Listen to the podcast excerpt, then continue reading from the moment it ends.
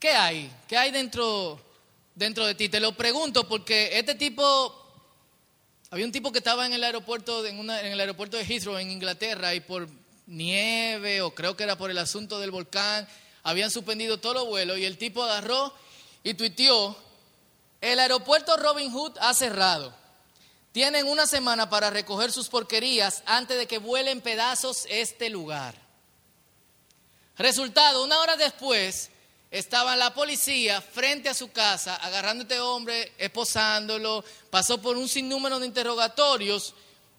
Resultó que el hombre no tenía ningún tipo de antecedentes terrorísticos, ni, ni había prueba de que podría haber sido, de que podría ser un terrorista en el futuro. Sin embargo, está prohibido para él pisar cualquier aeropuerto en el mundo. De por vida. Su respuesta fue, wow, era un juego.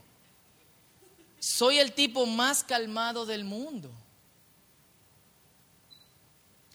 Y mientras yo caminaba por el, por el hospital de Cotuí con un amigo de, Argentina, se llama Flavio, el director le enseñó a este niño que estaba, un niño de 4 o 5 años, eh, de padres haitianos, que sus manos estaban quemadas.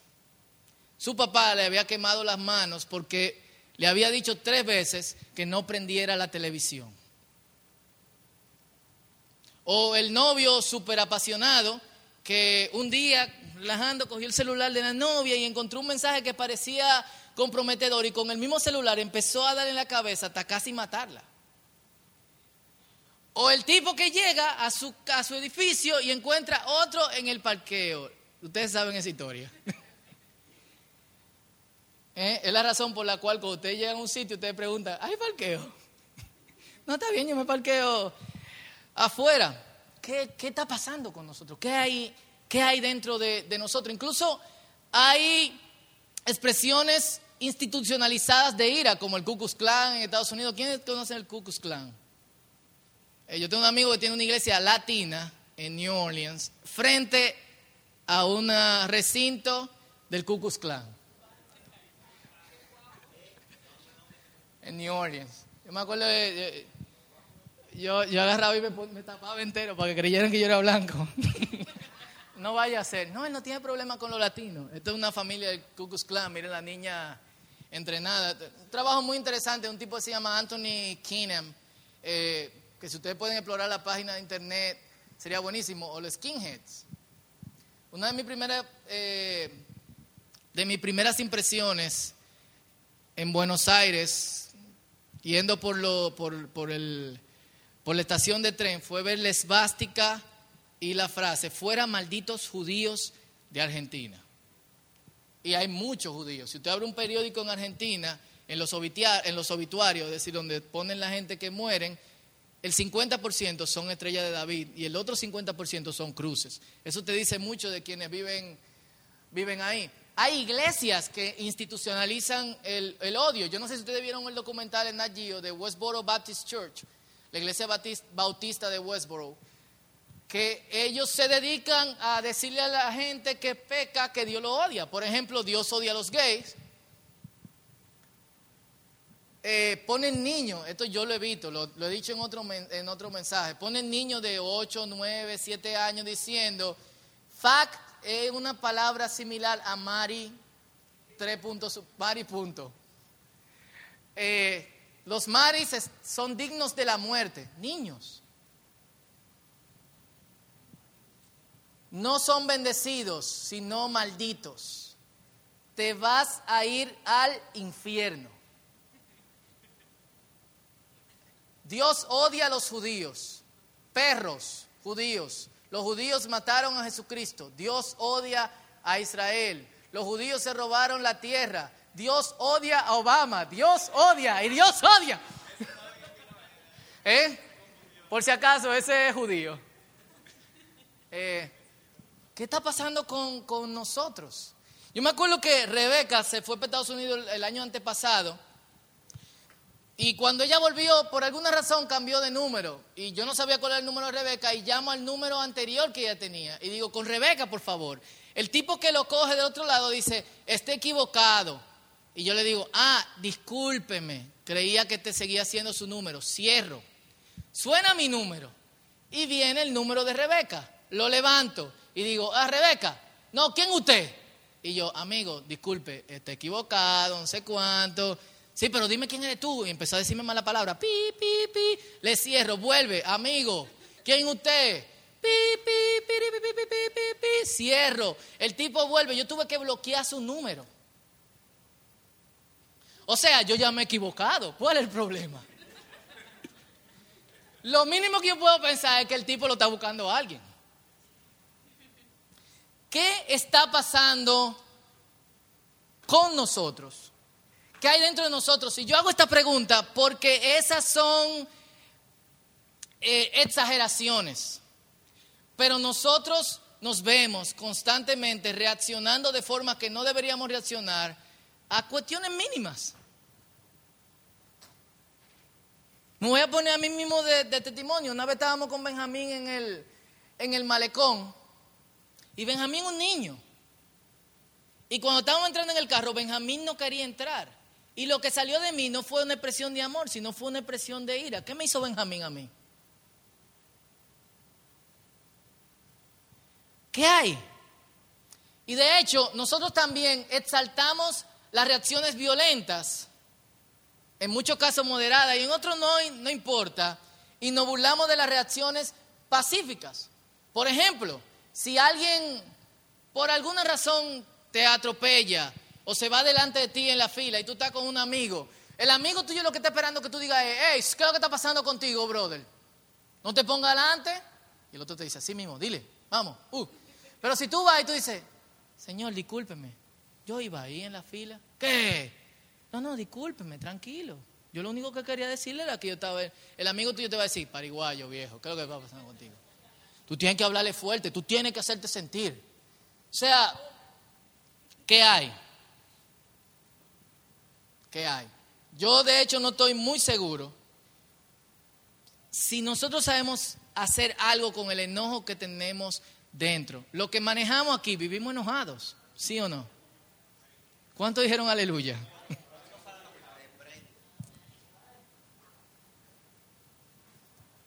y, y, yo quiero hablar de eso hoy. ¿Qué dice la Biblia de la ira? ¿Qué dice la Biblia del enojo? ¿Y qué dice la Biblia con respecto a cómo nosotros debemos de manejar esto? Y uno de los primeros versículos que nos llega a la mente es Efesios capítulo 4, versos 26 al verso 27. Dice, en la Reina Valera lo dice poéticamente, dice, airaos, pero no pequéis.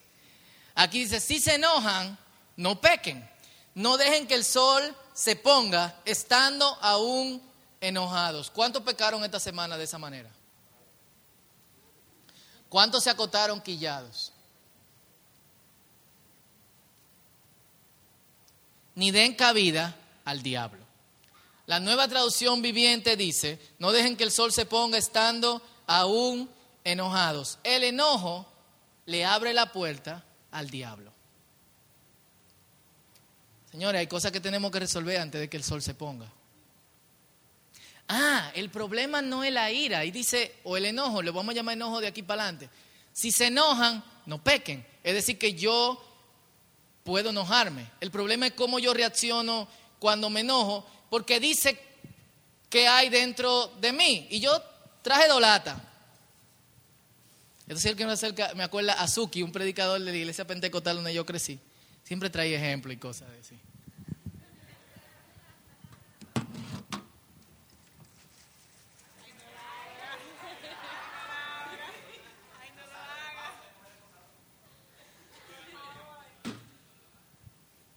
Usted me abriría la tica de Coca-Cola.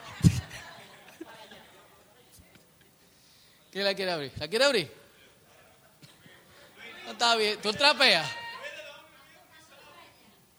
¿Quién, ¿Quién abre la de Petit? Tenga, bebés ese juguito ahí, tranquila. Límpialo, que la leptoporosis está encendida. De hecho, cuando abramos esta lata de Coca-Cola, vamos a tener que tener mucho cuidado, inclusive después de par de horas. ¿Por qué?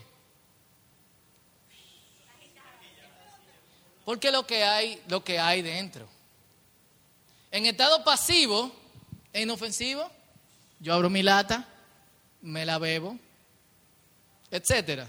Ahora, si la revoloteo, yo tengo un amigo que dice que las abuelas hacen, para las abuelas los niños son como la lata de Coca-Cola. Tú se lo entregas y te la hacen así. Cuando te lo devuelven, es cierto. Mami Noelia todavía tiene un asunto que resolver porque mami le daba salami a Benjamín a los ocho meses. Sanidad interior al final. Ahora por eso. La Biblia lo dice, señores, que batiendo la leche se obtiene mantequilla. Y si te pones mucho la mano en la nariz, te sale sangre. Y si provocas la ira, acabas peleando.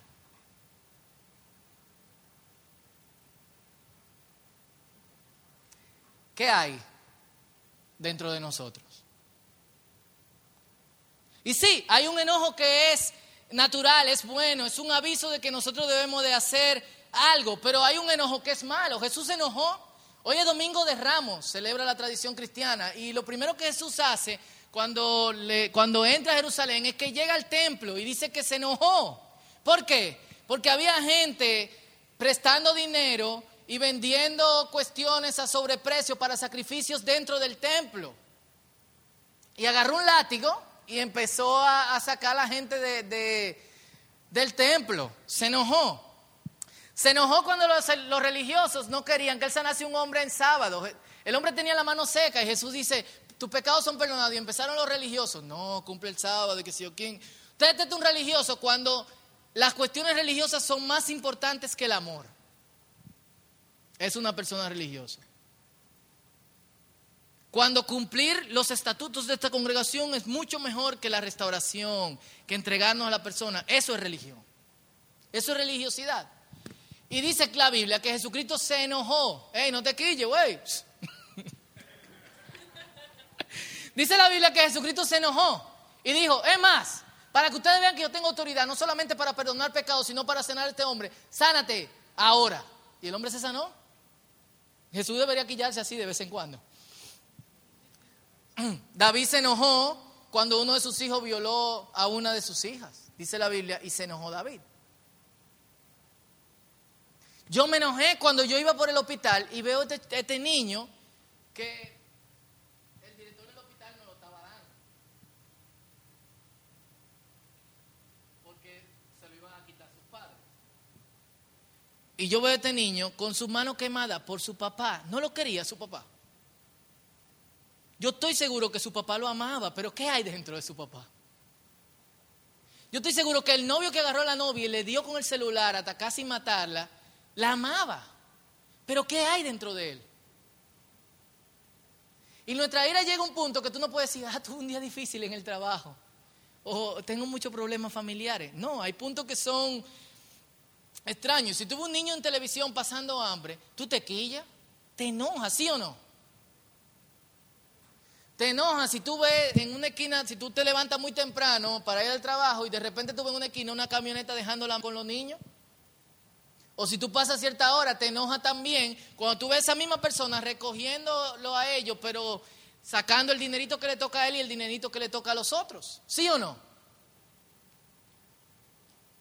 No lo podemos evitar. Las injusticias no se enojan. Eso es un enojo bueno. Ahora hay un enojo malo.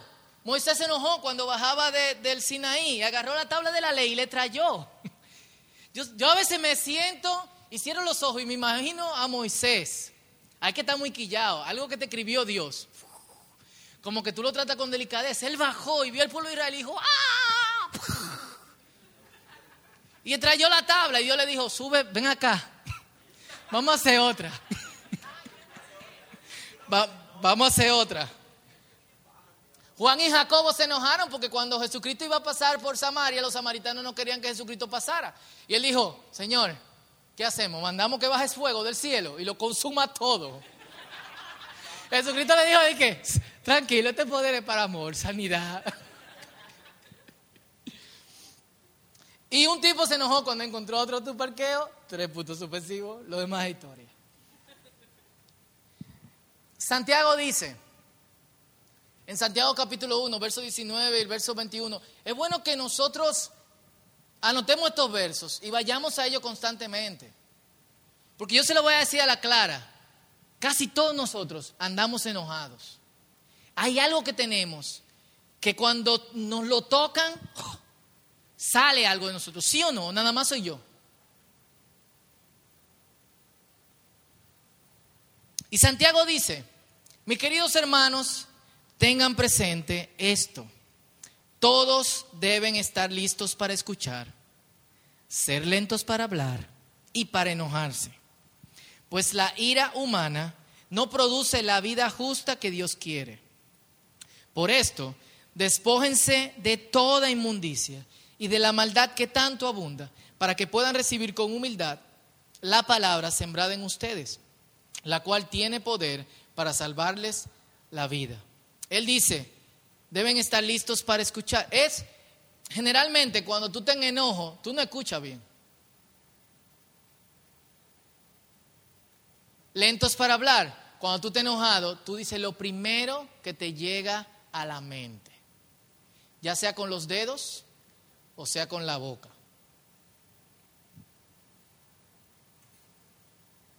y entonces para enojarse.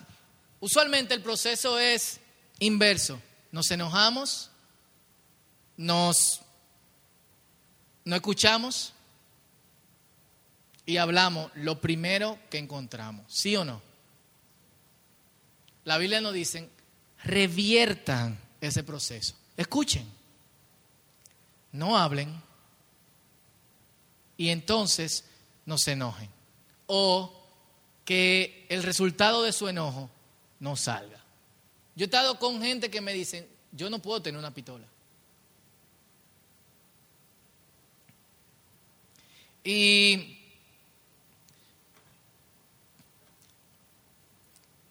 en buenas o en malas, nosotros actuamos casi siempre de, de, esta manera. La Biblia nos dice, actuemos de forma contraria, porque la ira es produce la vida contraria a lo que el Señor quiere. Y me gustaría decir algunas cosas sobre sobre el enojo. Rápido. Enojarse no es malo, pero tiende a lo malo. Nunca que casi nunca de las veces que tú te enojas, tú en tu mente hay algo bueno. Casi todo el tiempo en que hay enojo en ti, en que alguien tocó esa teclecita que nadie debería de tocar, tú quieres desearle algo malo. Y enojarse muchas veces es desear herir, empujar y presionar. Por eso, el simple hecho de que alguien se enoje contigo, aunque tenga razón, te hace sentir mal. ¿Sí o no? Esa persona puede ser que no te haga nada, esa persona puede ser que no llegue a ningún punto contigo, pero te sientes mal. Porque tú te sientes empujado, te sientes presionado, sientes que de alguna forma te van a herir. Jesús pone el dedo en la llaga hablando de esto. Y en, Mateo capítulo 5, del verso 20 al 22, hablando del enojo, dice que cualquiera que llame a su hermano necio o estúpido, ¿eh? lo mató. Es digno de las llamas del infierno. Lo interesante es que la palabra para necio, en mucha Biblia la tiene abajo, necio, el Nuevo Testamento se escribió en griego y ocasionalmente usa palabras en arameo que acentúan ciertos puntos. Por ejemplo, en la cruz, que él dice Eloi, Eloi, lama sabactani, no está en griego, sino que está en, en arameo, por alguna razón. Pablo dice, nuestro espíritu clama, Abba, Padre, que como papi, papá. Jesús, la palabra que se usa es la palabra raká, Ahora, si, como, si tú fueras judío, la forma en que tú, produces, que tú pronuncias raká es como cuando tú te estás limpiando la garganta para escupir a alguien.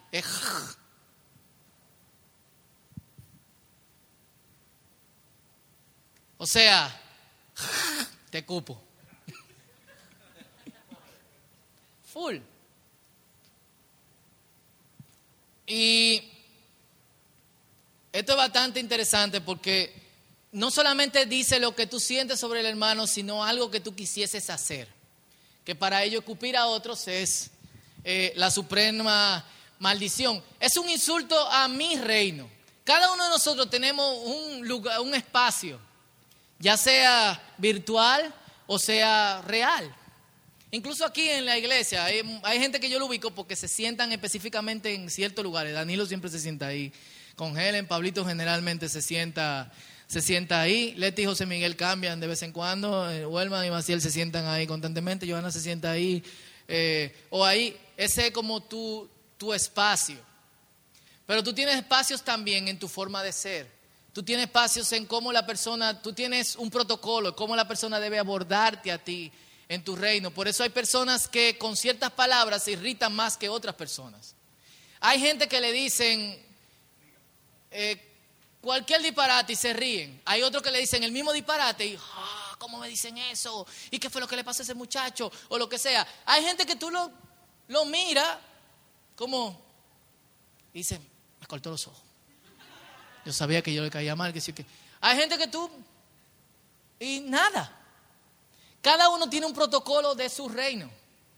De su, cuando digo reino es el área de tu dominio, ya sea fuera o dentro, dentro de ti. Entonces, enojarse contigo es cuando insultan tu reino, cuando trascienden, cuando te pasa de la línea. De hecho, nosotros tenemos esa palabra que se llama te pasate.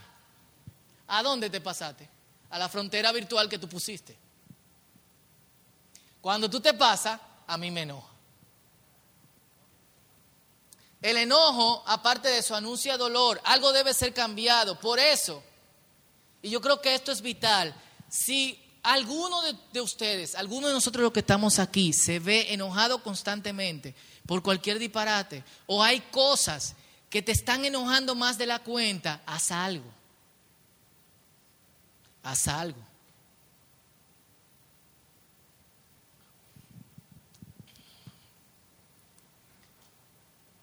El enojo obviamente no es pecado. El enojo provoca enojo. Si yo me enojo con alguien, esa persona también puede enojarse conmigo. De hecho, una de las cosas que dice la Biblia al tratar con personas enojadas es la respuesta amable calma el enojo, pero la agresiva le echa leña al fuego. Los que estamos casados, algunos que ya hemos aprendido a manejarnos en cierto conflicto, hay otro conflicto que todavía no hemos aprendido a manejarlo. Eh, hay momentos en que nosotros sabemos que tenemos que callarnos. Lo hemos aprendido. Había momentos al principio en que nosotros le echábamos leña al fuego. Era como que... Y hasta se reía uno. Entonces, ¿qué uno debe hacer? Contestar eh, con calma tranquilo. Con el enojo también viene el desprecio hacia otras personas. Mientras más tú te enojas con una persona, tú empiezas a despreciar a esa persona. Tú piensas a sentir que esa persona es menor que tú. Y tú empiezas a sentir que esa persona está por debajo de la categoría tuya. Algunos hemos llegado a pensar eso de los carros públicos. De los motoristas. Para los motoristas están por debajo de lo del carro público.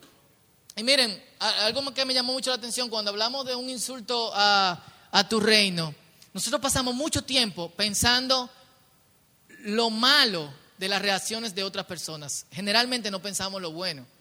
Yo me sorprendí muchísimo esta semana cuando visité el blog de un, blog que visito dos o tres veces por semana, alguien que escribe, escribe diario, y esa persona escribió fulanito de tal, otro escritor, no está enojado conmigo. Y yo, oh,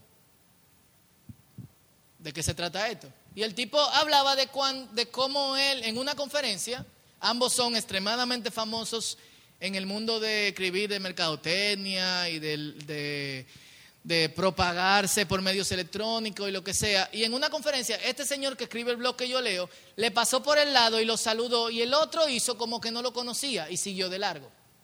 Y lo que esta persona dice es, yo pudiese pensar que él me ignoró. Yo pudiese pensar que esa persona está quillada conmigo. Yo pudiese pensar que yo dije algo durante la conferencia que a él no le gustó. Pero yo prefiero pensar que él está muy ocupado. Yo prefiero pensar que la última vez que nosotros nos encontramos, él tenía tantas cosas en la cabeza, aparte de que él conoce tanta gente, de que es muy probable que él no me haya registrado. Él no está enojado conmigo, él está muy ocupado, él conoce mucha gente, probablemente no me ha registrado. Y yo me quedé, son palabras de un cristiano, yo de un no cristiano, yo me quedé como que, wow, qué lección. ¿Cuántas veces tú no saludas a una gente? A mí me pasa cada rato. es fácil de que yo pase por desapercibido. Eh, ¿Cuántas veces tú no pasas por el lado de una gente y esa gente no te saluda y tú te sientes mal? ofendido. Tú no piensas que esa gente no te vio. Tú no piensas que probablemente esa gente no te recuerda. No, tú eres tan brillante que tú necesitas ser recordado. Tú eres una estrella de rock. Lo primero que tú piensas es, me ignoró. Lo segundo que tú piensas es, ¿qué yo le hice? Lo tercero que tú piensas es, ¿qué está pasando? Lo cuarto que tú piensas es bipolar. Lo quinto que tú piensas es multipolar. Lo que sea. Pero yo creo, esa, esa, cuestión que yo leí me, me hizo una invitación a cómo yo manejo el cómo a mí me tratan otras personas. Porque eso influye mucho en cómo yo voy a tratar eh, a otras. Todo lo que puedes hacer con enojo, lo podrás hacer mejor sin él. Todo lo que puedes hacer con enojo, lo podrás hacer mejor sin Él. Hay jefes que funcionan echando boche.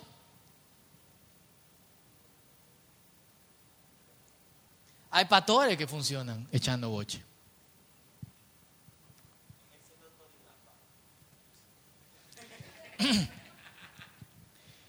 Y no hay otra forma en que la gente, en que esas personas sepan eso. Maltratan a la gente, cruzan su, su, su espíritu, manipulan a otros. Es muy probable que cualquiera de nosotros haya estado con alguien de los que trabajan en su oficina porque hubo un jefe abusivo que maltrató a esa persona. Hay gente que lo hacen a veces, hay gente que son constantes en eso. Y yo creo que hay mejores formas de hacer, de hacer esto, de, de, de un libro que leí que se llama Lynchpin, se lo he recomendado a algunos, Seth Godin. Él dice que todo lo que nosotros hacemos tiene que ser entregado como si fuera arte. Ya sea que tú seas cajero, chofer de carro público, motoconchita, eh, publicista, dentista, ingeniero, tú tienes que entregar algo limpio, algo, tú, tienes, tú estás dando un regalo junto con tu trabajo. Y él dice esto con respecto a eso, él dice, es raro encontrar, y obviamente si tu trabajo es arte, tú tienes que ser creativo con ese trabajo.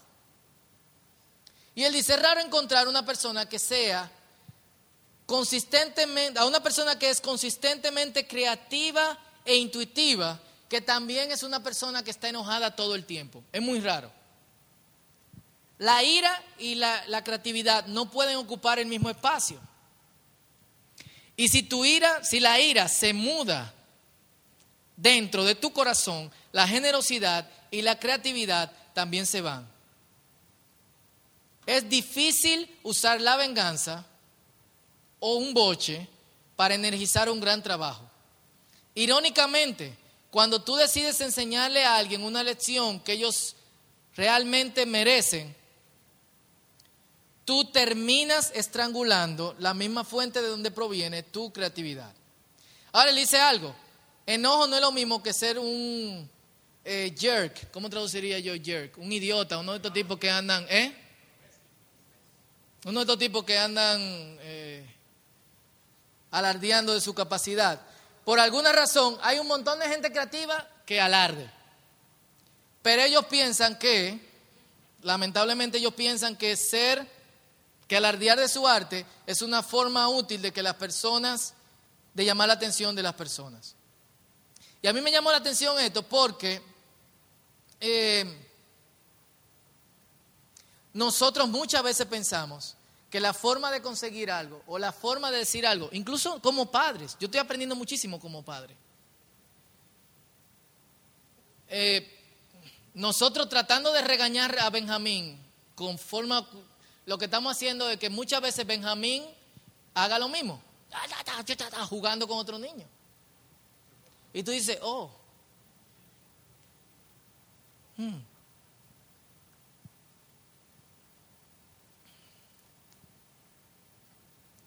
Entonces, enojarse no es malo, pero tiene a lo malo. Enojarse es herir, empujar, presionar. Enojar es un insulto a mi reino. El enojo anuncia dolor, algo debe ser cambiado. El enojo no es pecado. El enojo provoca enojo. Con el enojo viene el desprecio. Y todo lo que puedes hacer con enojo lo podrás hacer mejor sin él. ¿Qué hacemos? A mí me gustaría que tú te tomaras un minuto y pensaras, porque yo creo que nosotros hemos tenemos una cuota aceptable de enojo y pecado. Está bien que nos enojemos. Pero muchas veces dentro de nuestro enojo nosotros estamos pecando. Y como ese pecado es moderado, nosotros lo estamos pasando por alto. Pero nos estamos transformando en personas, eh, no sé, hay algo por dentro que se está ensuciando. Y eso debe cambiar. Y full, antes de seguir, estoy terminando dos minutos. Me gustaría que por un minuto tú pensaras, o sea, ¿en qué cosas, qué cositas hay que cuando la tocan, yo exploto? Porque eso significa algo que tú debes de resolver.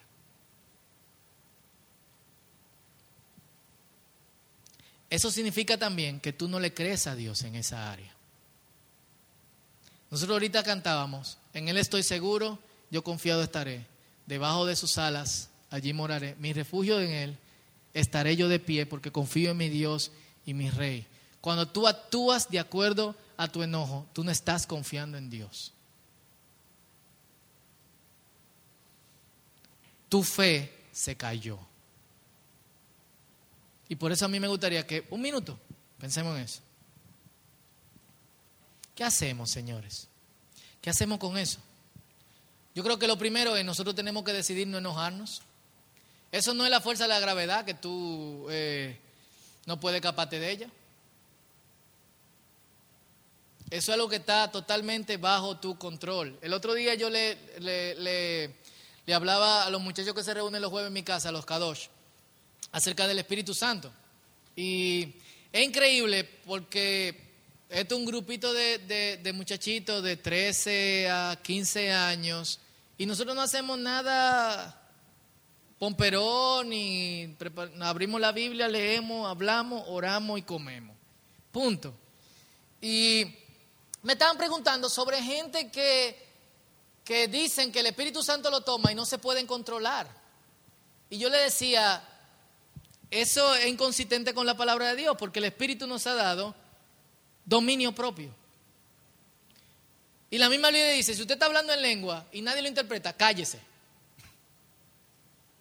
O sea, tú lo puedes controlar. Mira, hermano, no había quien interprete. Ay, es que el espíritu me tenía y yo no podía controlarlo. Hermana, mire, ese, esa cuestión que usted hace, esa vuelta maroma, se ve como extraño. No, no, no, es que cuando el espíritu me toma, hermano, usted no sabe junto con lo que te dé el Espíritu, viene el dominio propio. Y no solamente con las cosas que te dé el Espíritu, sino con todo lo demás. Ese yo no lo puedo controlar. Significa que hay áreas de tu vida que tú no le quieres entregar al Espíritu de Dios. No es que tú no lo quieres controlar, es que tú no se lo quieres entregar a Dios. Son dos cuestiones totalmente diferentes. Entonces, decide no enojarte. Al principio, de tres te va enojado veces. Luego, de cinco te va enojado y así sucesivamente, hasta que tú logres dominio sobre eso. Ahora, yo no estoy diciendo que lo reprimas. El enojo va a ser natural cuando haya atropello. El enojo va a ser natural cuando haya injusticia.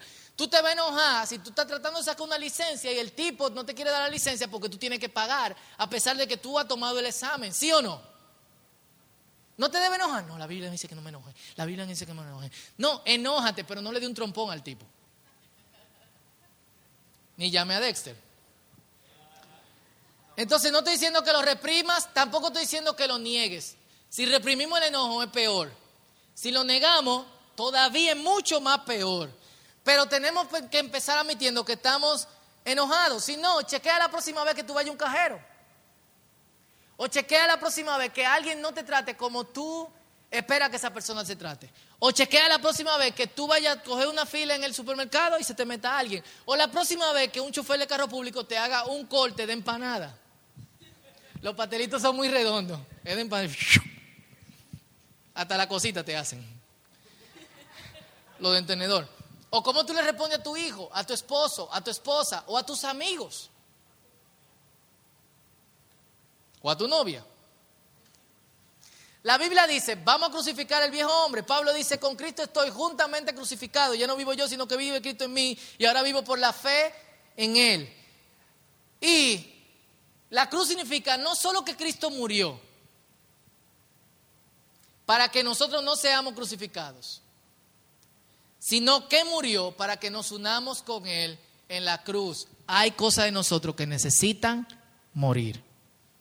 Vamos a creerle a Dios. Vamos a abandonar la ira. La reacción a nuestra ira. Vamos a transformarla en oración. Vamos a abandonar el desprecio. Vamos a rendir nuestra voluntad a Dios. Vamos a rendir nuestro futuro a Dios. Vamos a rendir nuestro destino a Dios. Vamos a rendir nuestra eternidad a Dios. Mis relaciones, mis formas, mis sentimientos, mis deseos, mis miedos, muchas reacciones de enojo son miedo. Muchas reacciones de enojo son problemas de estima. Yo necesito mostrar que yo, porque no hay forma de que tú lo digas. Vamos a entregarle a Dios nuestro control. Poniendo a Jesús y su reino primero y confiando que Él tiene cuidado de nosotros. ¿Podríamos hacer eso? Y antes que oremos, yo lo dejo con este versículo. Controla tu carácter porque el enojo es el distintivo de los necios. Una persona constantemente enojada es un necio.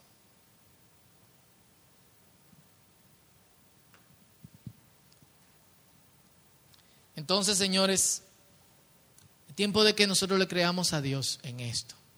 Y me encantaría que oremos. De minutos mientras el grupo de adoración pasa.